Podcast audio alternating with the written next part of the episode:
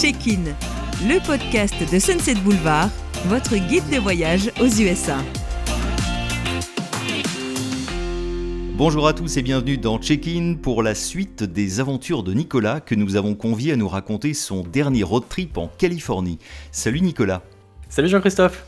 Alors dans les épisodes précédents, on t'avait suivi à la découverte de San Francisco, on avait succombé au charme de la mythique Pacific Coast Highway le long du Pacifique, et la semaine dernière, on t'avait laissé un peu frustré aux portes du parc national de Yosemite où tu venais de poser tes bagages. Effectivement, et du coup, bon ben, on a commencé euh, cette première journée avec une magnifique vue sur un petit lac euh, qui euh, était dans la résidence de, ce, fameux petit hôtel Yosemite Paradise Bed and Breakfast, avant de commencer cette visite du parc. Alors on va revenir un petit peu, on est le 12 mai, on se réveille tranquillement, c'est à peu près 6h du matin comme d'habitude, maintenant vous, connaissez mon rythme, et on dit bon bah on va aller prendre le petit déjeuner, donc dans les, dans les locaux communs de la résidence. Donc on y va, on n'est pas tout seul, donc déjà, on a, un premier couple de, jeunes indiens qui, qui, est en train de terminer son petit déjeuner. Et puis un couple plus senior, d'asiatiques. Euh, là, ça me surprend un peu plus puisque la, femme euh, attrape une tasse, une tasse Sanofi Pasteur, donc euh, société d'origine lyonnaise, pour qui j'irai travailler d'ailleurs quelques mois plus tard. mais ça, c'est une autre histoire. elle verse son café dans cette fameuse tasse, et puis à côté d'elle, elle attrape une autre bouteille, une bouteille de Belize, donc un peu surprenant, hein, c'est 7h du matin. Mais bon, ça, marque un petit peu, ça fait des petites anecdotes comme ça. On prend notre petit déjeuner tranquillement, et puis, euh, et puis on se dirige du coup euh, ensuite vers le parc de Yosemite, euh, plein d'étoiles dans les yeux finalement. Et eh oui, c'est une des splendeurs de la Sierra Nevada quand même, hein. c'est une dimension extraordinaire. Et eh oui, et là ça y est, notre, notre périple au sein des parcs nationaux américains commence, puisque finalement je crois que ce sont, c'est le premier parc que nous faisons tous les deux. Donc on arrive, on se gare euh, au Yosemite Village, donc c'est là où on gare un petit peu toutes les voitures en principe. Et on commence une première promenade qui s'appelle Yosemite Fall. Donc c'est histoire de se mettre en jambe, hein, c'est pas une grande promenade, je sais plus combien elle fait, mais, euh, mais ça nous permet de, bah, de, commencer la visite tranquillement. Alors là il faut savoir que si comme moi vous avez un appareil photo, il faut être vigilant parce que euh, à côté de la cascade il y a quand même pas mal de brume. Donc il y a, déjà un petit peu de monde, hein, il est tôt mais il y, a déjà un petit peu de monde, et il y a surtout de la brume donc pensez à protéger vos appareils photo. Donc cette première promenade se passe très bien. Et puis après, on se dit, on va faire, on va faire une seconde qui est un petit peu plus longue, qui s'appelle Mirror Lake. Ben, moi, je connaissais pas, mais j'avais vu de magnifiques photos, des photos splendides de Mirror Lake. Du coup, quand on voit des photos très très belles, on peut être un petit peu déçu. Donc on fait notre balade. Euh, donc là, il y a des chemins assez étroits qui nous, qui nous y emmènent. Donc on, a un, rythme assez élevé avec, avec Sarah. Donc euh, on dépasse quelques personnes. Euh, très respectueusement, on fait, on fait attention, on fait les choses bien. Et puis vient un endroit où c'est quand même très étroit et on peut pas trop dépasser. Et malheureusement, on a un couple avec un ado avec eux euh, qui ont décidé d'écouter de la musique pendant leur visite du parc. Alors que nous, nous écoutions plutôt les petits oiseaux et, nos discussions. petit problème, c'est qu'ils n'ont pas choisi d'utiliser des écouteurs pour écouter leur musique. Ils ont choisi de mettre ça sur le téléphone portable et de faire profiter un petit peu tout le monde de leur, de leur musique qui est un petit peu sauvage c'est le genre de, choses qui, euh, qui, est un petit peu désagréable quand on fait euh, ce genre de, visite où on aime bien profiter euh, de la nature. Ouais, ça gâche un tout petit peu l'immersion. Ouais, ça gâche un petit peu. Et puis, bah, comme je disais, hein, moi j'avais vu de magnifiques photos, donc arrivé à Mirror Lake, bon, bah, j'étais un petit peu déçu. Ça m'arrive très peu souvent, mais, mais là, pour le coup, bon, je sais pas. J'étais un petit peu déçu de, de la vue. En revanche, c'est que ça reste, ça reste un endroit splendide. T'as trouvé ça un peu moins Instagrammable que prévu? Oui, bah exactement.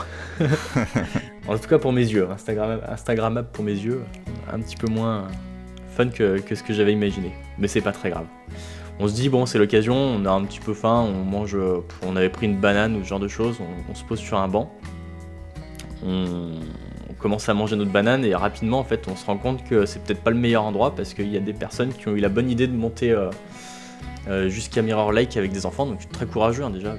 je, trouve que c'est admirable de monter avec des enfants, surtout avec une poussette et compagnie. Je sais pas s'ils ont utilisé ce sentier ou s'ils sont venus en, bus. Mais euh, reste que bah, ces personnes-là, euh, au-delà du fait qu'elles sont venues euh, avec un enfant, elles ont laissé une couche pleine à craquer sur le banc. Ah oui Du coup. Euh, Wow. Ce qui est plutôt dommage dans la mesure où en plus c'est quand même plutôt bien fait le parc, il y a des poubelles un peu de partout et il y en a notamment une qui est peut-être à quelques mètres de, de nous. Donc franchement ça c'est pas cool. On, on continue à manger notre banane ou je ne sais ce qu'on avait avec nous. On décide de redescendre. Donc euh, au début on se dit bon bah, on va faire la, la boucle complète. Ça, ça nous permet de faire un parcours un tout petit peu plus long. En revanche quand on commence à descendre on se rend rapidement compte que finalement on est sur la route et c'est pas idéal quand même. Donc euh, autant le, premier chemin était vraiment, vraiment excellent euh, pour, euh, pour monter jusqu'à Mirror Lake, mais pour redescendre c'est vraiment pas évident. C'est même limite dangereux. Donc quand l'occasion se présente, on, emprunte un bus. Et on a la bonne idée d'emprunter ce bus puisque la personne qui le, le chauffeur finalement est de bonne humeur aujourd'hui. Il décide de chanter tout au long du trajet. C'est assez surprenant, hein, mais il chante pas forcément très bien. Euh, c'est pas très grave, ça, met tout le monde de bonne humeur et c'est- l'essentiel. Bon, on se retrouve finalement euh, au niveau du, euh, du parking à Yosemite Village. Et là, on doit reprendre la voiture pour aller faire pour aller voir d'autres points de vue. On va notamment voir Tunnel View, ça vaut le détour. Et puis un peu plus loin, on monte à Glacier Point. Et en fait, on passe notamment par différents décors. Donc on voit de la forêt, on voit des zones brûlées, on voit aussi de la neige. Donc simplement pour la petite parenthèse, au niveau des, des zones brûlées, je sais pas si tu le sais Jean-Christophe, mais euh, apparemment il y a beaucoup d'écriteaux qui disent Do not report fire ou quelque chose comme ça. euh, là-bas, puisqu'en fait ils encouragent euh, les feux de forêt de temps en temps pour justement euh, consolider les arbres et, euh, et renforcer la faune. Bah ça m'avait beaucoup surpris moi euh, pour le coup. Euh, je, je m'étais un petit peu renseigné du coup parce que je me suis dit tiens c'est bizarre. euh, Et on est dans une forêt, euh, c'est un peu euh, dangereux quand il, quand il y a des, euh, quand il y a des feux, mais il faut pas, faut pas forcément le, le rapporter. Enfin, faut pas forcément prévenir les autorités. Bon, en tout cas, on arrive à Glacier Point, une vue euh, splendide, forcément. Euh, on en prend encore plein les yeux, même si euh, ça met un peu de temps, parce que fait, le parking est quand même assez petit, et il faut attendre que des personnes partent pour pouvoir rentrer. Donc il y a quelques embouteillages. On croise d'ailleurs un gars en hot rod à ce moment-là. Donc lui aussi, il est courageux hein, de monter jusque-là avec son hot rod. Bon, c'est américain, c'est pas très étonnant. Euh, mais ça fait plaisir de voir ce genre de, de choses. Et puis ça me fait penser aussi à la, la personne qui avait pris la photo de Mirror Lake que j'avais trouvé absolument fantastique. Euh, c'est une fille aux États-Unis qui a décidé de parcourir les États-Unis, enfin le, le pays, en Mustang de 1966. Ah oui, Et oui, et elle fait notamment euh, beaucoup de parcs nationaux. Et elle documente tout ça, donc c'est super intéressant. Donc petit clin d'œil du coup à cette personne. Là, on prend pas mal de photos à Glacier Point. Euh, on envisage 2 ou 3 minutes euh, de faire une balade qui dure 1h30 parce qu'elle a l'air magnifique. Puis on regarde l'heure, c'est un peu plus de 16h, on n'a pas vraiment mangé à midi, on a dû manger, on a avalé une banane dans la matinée. Euh, on est un peu fatigué et puis euh, il nous reste quand même une bonne heure et demie de route avant de, retrouver euh, notre logement du soir. Qui sera pas le même du coup que celui qu'on avait fait la veille. Donc on renonce. Euh, on redescend tranquillement euh, du coup en voiture en passant par quelques routes sinueuses. Et puis on rejoint Oakhurst, une petite ville euh, charmante où notre Airbnb nous attend. Alors là on se retrouve du coup dans une maison euh, typique de banlieue américaine, euh, classe moyenne supérieure je dirais, de très bon goût. Et en fait on a une chambre qui nous est dédiée bah, à l'entrée en fait tout de suite à gauche quand on rentre dans la maison et une salle de bain à l'étage. Donc je précise tout de suite à gauche quand on rentre dans la maison parce que le, propriétaire, ou du moins la personne qui loue cette chambre, nous précise par message de bien aller dans cette chambre tout de suite à gauche et de ne pas aller à droite où il y a une porte un petit peu ouverte avec une sorte de rideau euh, parce que c'est le salon de ses parents et ses parents sont dans la maison. ah oui. On fait attention, d'autant plus que euh, sur le parking est garé un énorme pick-up avec sur la vitre arrière euh, un gros sticker d'un AK-47. Donc ça déconne pas, j'ai pas spécialement envie de me retrouver avec un trou dans la poitrine si je me trompe de, de pièce. C'est clair. Bien rester concentré. Exactement, donc quand je vais prendre ma douche à l'étage, je fais aussi très attention parce que c'est un peu moins clair les explications et euh, j'ai pas envie de me retrouver euh, dans la mauvaise chambre. Mais c'est pas grave, on s'en sort, hein, on, est, on, est, on est toujours là, 4 ans après. Donc on prend quand même une bonne douche parce que bon, on a fait, euh, on a fait quand même quelques, quelques visites aujourd'hui, une douche méritée du coup, avant de repartir euh, faire quelques courses euh, au Rally's du coin. C'est un supermarché comme savent très bien les faire les, les Américains. Et à chaque fois que je vais dans un supermarché américain, je tiens le même discours à Sarah. Je lui dis écoute Sarah, si en Europe on avait les mêmes euh, supermarchés qu'ici aux États-Unis, j'irais faire les courses avec grand plaisir toutes les semaines. Qu'est-ce que tu entends par là? Eh ben, les, les supermarchés aux États-Unis, euh, moi je trouve qu'ils sont hyper accueillants. Euh, je sais pas, il y a un jeu de lumière qui fait que les produits sont très bien mis en avant, c'est spacieux. Euh, c'est pas les, magasins euh, froids qu'on retrouve ici euh, de temps en temps, qui sont qui sont dans des rangées très très striées avec du carrelage au sol. Non, là, on a du parquet au sol, on a on a des étals de fruits frais bien mis en avant. Et puis il y a de la place, quoi. Tu peux circuler, tu. Enfin, je sais pas si, si, tu l'as constaté comme moi, Jean-Christophe, mais J'avoue, surtout les rayons fruits et légumes m'ont toujours bluffé parce que les fruits, notamment, sont extrêmement beaux. Euh, presque trop, je dirais, parce qu'effectivement, pour nous Français, c'est toujours un peu impressionnant. Et les jeux de mise en lumière, effectivement, sont très très beaux. On est très loin de la lumière blafarde de certains supermarchés en France. hein. Ah bah exactement. Ça m'a rappelé d'ailleurs un, autre magasin que enfin un supermarché que j'avais vu euh, au milieu de nulle part à Québec. C'était un IGA. Donc le truc qui payait pas du tout de mine, on était sous euh, je sais pas combien de centimètres de neige. On rentre dans le magasin et là éblouissant, ultra chaleureux, de très belles lumières, belle mise en avant. Euh, j'aurais pu passer des heures dans le magasin, enfin dans le supermarché. C'est pas du tout mon, c'est pas du tout mon cas habituellement. Et des employés souvent aux petits soins aussi, hein, il faut le préciser. Oh oui, très chaleureux aussi et, euh, et toujours très accueillant. euh, il nous demande un petit peu ce qu'on recherche, etc. Mais sans être non plus trop, trop oppressant. Mhm, c'est vrai. Bon, du coup, on fait nos petites courses. Donc, on, on prend notamment 2-3 trucs pour, pour petit déjeuner le lendemain. Puis finalement, on, bah, on a faim. hein. Puis je vous l'ai dit, hein, je, je suis gourmand. Sarah aime bien manger aussi. Donc, euh, on cherche une pizzeria au début. Finalement, on se regarde, on se dit, bon, c'est pas assez américain. Après, on avait vu hein, qu'il y avait un steakhouse dans le coin. On se dit, bon, bah pourquoi pas On passe devant le steakhouse. Oh, il nous inspire pas du tout. Mais vraiment pas du tout. Je sais pas ce qui s'est passé, mais on n'était pas inspiré. On regarde un petit peu sur. euh, Enfin, Sarah doit regarder sur internet, je pense. Euh, et puis on se retrouve finalement chez Southgate. C'est une petite chaîne qui a la particularité de brasser sa propre bière. Ce qui me fait penser euh, d'ailleurs à une, une enseigne euh, qui est euh, de la région Rhône-Alpes, qui s'est développée en tout cas dans la région Rhône-Alpes, qui s'appelle le Ninkasi, donc qui est maintenant plutôt connu en France. On a quand même 20 minutes d'attente, ça pourrait être décourageant, mais bon, on se laisse pas abattre, on attend sagement, jusqu'à ce que le buzzer buzz finalement, et nous indique que notre table est, est prête. On s'installe à notre table, on passe notre commande, donc un burger chacun, évidemment, on a dit qu'on faisait de- dans l'américain, on fait dans l'américain. Et je prends une petite bière pour me récompenser de cette belle journée euh, avec une belle balade. À la table d'à côté, on a un couple d'Américains, euh, des retraités je dirais, euh, qui payent et qui commencent à s'en aller. Le gars nous regarde, et puis euh, d'un coup il, il me demande un petit peu d'où je viens, il nous salue déjà, très gentiment, et puis je, je constate d'ailleurs qu'il est bien imbibé, je sais pas combien il a bu de bière, mais il en a bien profité. il nous demande d'où est-ce qu'on vient, et j'explique qu'on est français, et puis il me regarde avec euh, un petit air malicieux, il me dit Ah, effectivement, j'ai lu le livre de Napoléon. Ah, Smart Man, Bad Choices, comment dit-il Et il m'explique aussi qu'il a, qu'il a passé 8 mois en Allemagne et puis euh, qu'il vient lui-même de Morobay. Morobay où on se trouvait la veille justement euh, quand on a fini notre séjour sur la, sur la route 1. Donc très intéressant, encore une fois une rencontre typique qu'on peut, qu'on peut retrouver aux États-Unis et, et très, très intéressante. On rentre et on constate qu'on a fait seulement, je dirais, euh, 20 000 pas aujourd'hui, c'est-à-dire à peu près 17 km à pied. Pour une visite de parc, c'est quand même euh, pas excessif. On a peut-être un peu trop utilisé la voiture. Mais il faut dire que le parc est quand même assez grand aussi. hein, et- Oui, Ou alors il faut y passer beaucoup de temps. En fait, on avait limité nos visites de parc à peu près à un jour, je crois. Donc euh, forcément, Mm. ça, ça nous a un petit peu euh, obligés à, à ne pas, pas perdre trop de temps sur, euh, sur les balades à pied. Donc finalement, on se réveille le lendemain à Oakhurst toujours, 6h du matin, hein, vous avez compris, c'est- le rythme est, est trouvé. Dans la chambre de gauche, donc. Dans la chambre de gauche, effectivement. on prend notre petit déjeuner à base de, de bagel et de, et de café, avant de prendre la direction, du coup, de nouveau du parc Yosemite.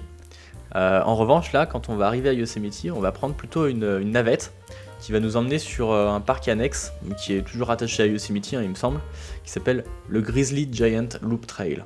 C'est tout petit, mais c'est vraiment très intéressant. Euh, on a la bonne idée d'y aller euh, très tôt. Donc c'est une, une boucle qui fait 2 km, on va pas y passer des heures. En revanche, il y a beaucoup de séquoias géants, il y a plein de panneaux qui expliquent très bien euh, bah, ce qui a été fait ici. Et comme ce que je disais, c'est qu'on on est arrivé quand même très tôt. On a la chance de voir pas mal de, de faune sauvage, notamment des biches. Hmm. Donc naturellement, elles viennent pas nous manger dans la main. Euh, en revanche, euh, on arrive à les, à les approcher euh, suffisamment pour, pour les observer.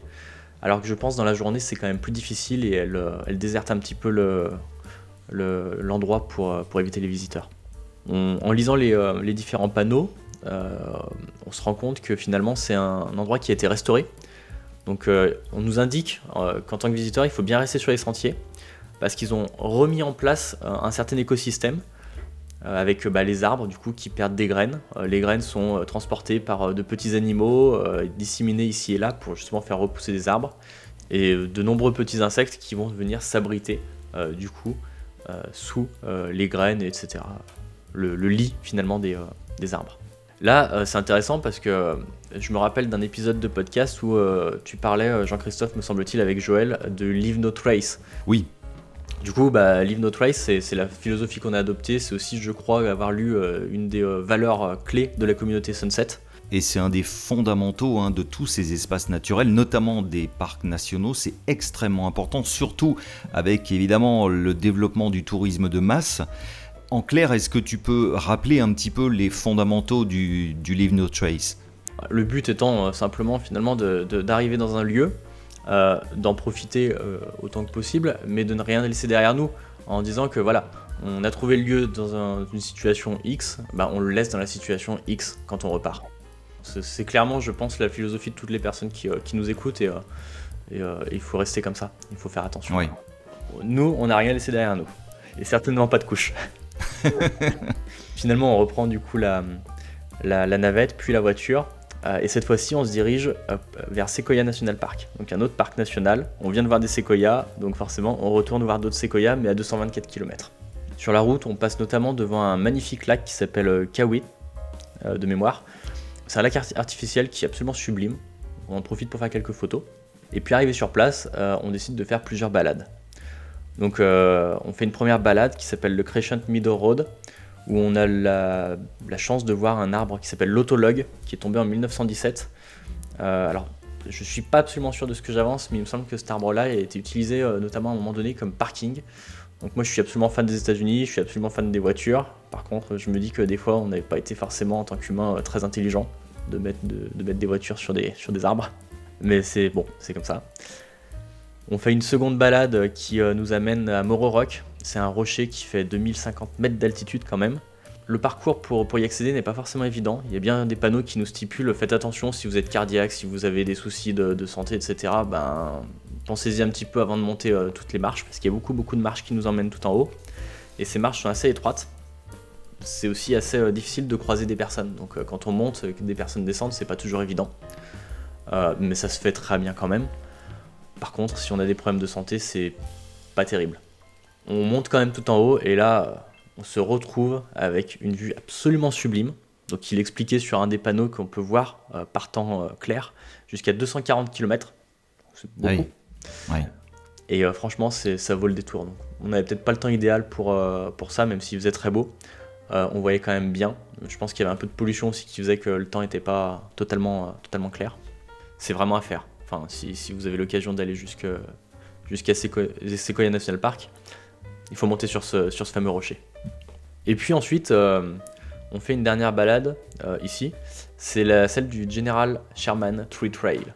Et ben, le General Sherman, c'est euh, un séquoia géant de 84 mètres de haut, 31 mètres de diamètre au sol, et seulement, je dirais, 11 mètres de diamètre au niveau du tronc.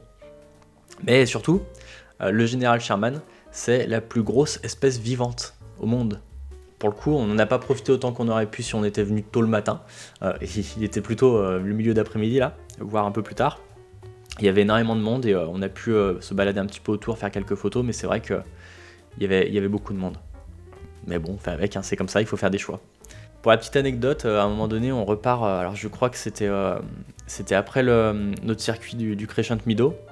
On se retrouve justement avec Sarah, discuter un petit peu, et puis on entend des, personnes qui font un peu de bruit. Sarah elle fait Oh là là, ces Américains. Hein. Puis alors j'écoute deux minutes, puis je regarde Sarah, je fais Ce sont des Français, Sarah. Des Français. c'est simplement pour la petite anecdote. Hein. Je pense qu'on n'est pas forcément plus bruyant que les autres, et puis euh, on, remarque surtout les personnes qui parlent la même langue que nous. Quoi. Ouais, c'est ça. Finalement, euh, on, on, a fait notre petit tour, on redescend, donc on a bien profité, on a fait quand même trois, trois balades très très intéressantes. On redescend du coup en voiture par des petits chemins euh, sinueux mais, euh, mais très, très, euh, très agréables. Et puis on s'arrête en bord de route dans une pizzeria. Pizzeria qui paye pas de mine avec une jolie terrasse. Elle diffuse d'ailleurs par ses enceintes de la musique country, comme j'aime. On, en retrouve beaucoup d'ailleurs aux États-Unis des, des, qui diffusent de la country. On s'installe en terrasse, alors en fait on va à l'intérieur pour commander, je remarque que la clim est à fond, c'est assez désagréable, donc je dis à ça, on va se mettre en terrasse, on sera super bien. Bon la pizza est pas fameuse mais c'est pas grave, l'ambiance est géniale. On se détend un petit peu et on va rejoindre notre prochain Airbnb dans la commune ou la ville de Three Rivers. Notre hôte s'appelle Mike. Et Mike est un ranger au Sequoia National Park. Ah Donc euh, super intéressant, euh, notre hôte.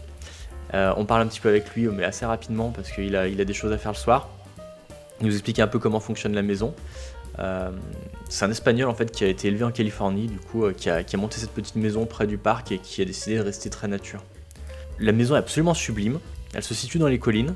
Et en fait, ce qui se passe, c'est que la maison, elle a un rez-de-chaussée et puis un étage.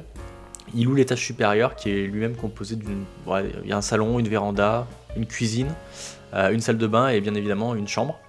Tout ça dans une déco vraiment très élégante qui euh, marie parfaitement le, bois, puisque la maison est en bois, avec euh, des plantes très bien choisies et des équipements modernes. C'est assez surprenant, mais ça fait un mélange super intéressant.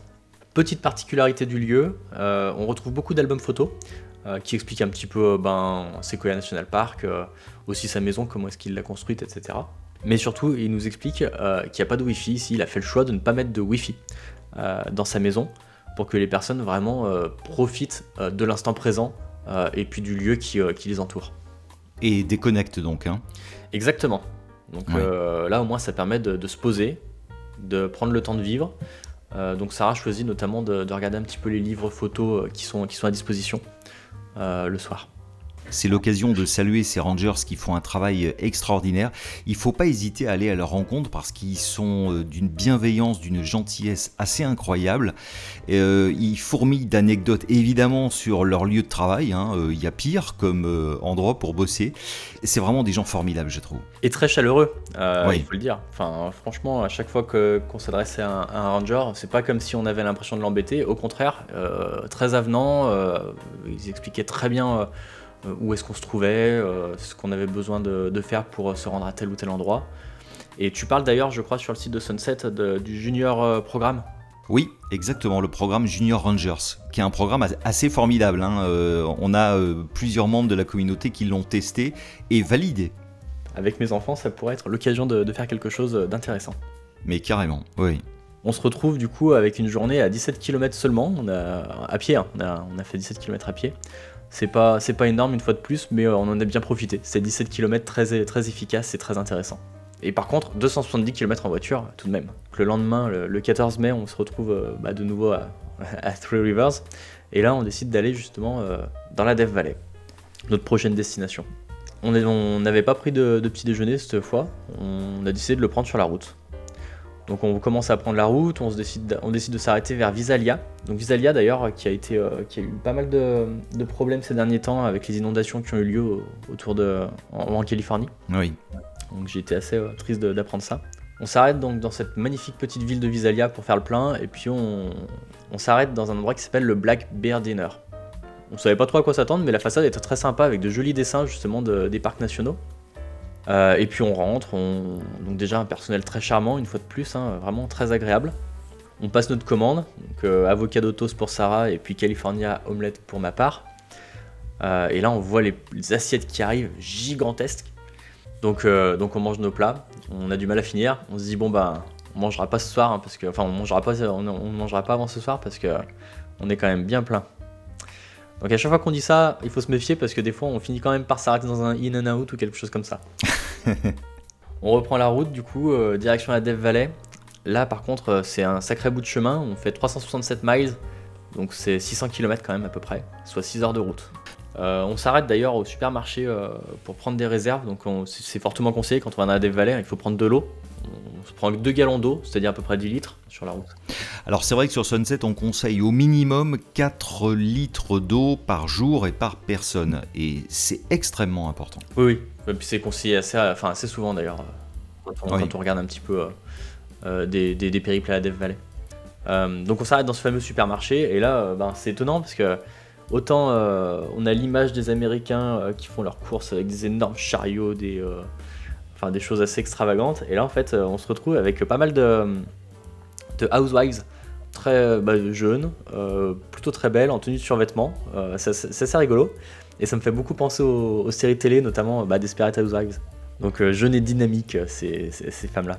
Euh, et puis après, bon, on reprend naturellement la route une fois qu'on a acheté nos, galons d'eau, nos chips, etc. On croise plein de Mustangs, hein, comme d'habitude. Mais surtout, on croise un camion qui charge, juste, qui, qui, a chargé sur, sur lui pas mal de, de Ford Mustang flambant neuf de 2019 à livrer en concession.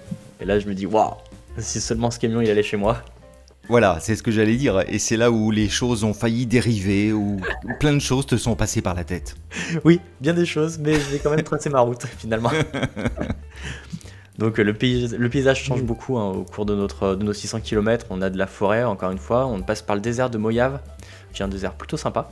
Et puis euh, dimanche, dimanche pardon, euh, champ d'éoliennes. À perte de vue, on se retrouve avec des éoliennes. C'est intéressant. On passe par euh, une ville qui s'appelle Baker, où se trouve le plus grand thermomètre du monde. Ça oui. sert strictement à rien, mais c'est pas grave pour l'anecdote. Ouais, c'est un petit spot euh, très touristique, ouais. Exactement. Un peu plus loin, on fait le plein à Barstow. Alors là, par contre, grosse déception. On se retrouve. Euh, donc là, ouais, quand j'ai fait le plein, j'ai dû aller dans la station essence pour payer, ou je sais plus pourquoi, mais je me suis retrouvé dans la station essence. Les gens, euh, très difficiles à comprendre, très vulgaires, font aucun effort pour se faire comprendre. Donc on dirait qu'image des chewing-gums, c'est très l'image du français qui va aux États-Unis et qui se dit oh, je comprends rien. c'est un peu texan dans, dans l'esprit, mais mais non, franchement, c'était pas forcément le meilleur endroit pour s'arrêter. Et puis euh, bah, sur la station essence, il y a des énormes pick-up avec des roues démesurées qui commencent à faire des bornes. Ouais, c'est un peu le, côté redneck euh, de l'Amérique profonde là pour le coup.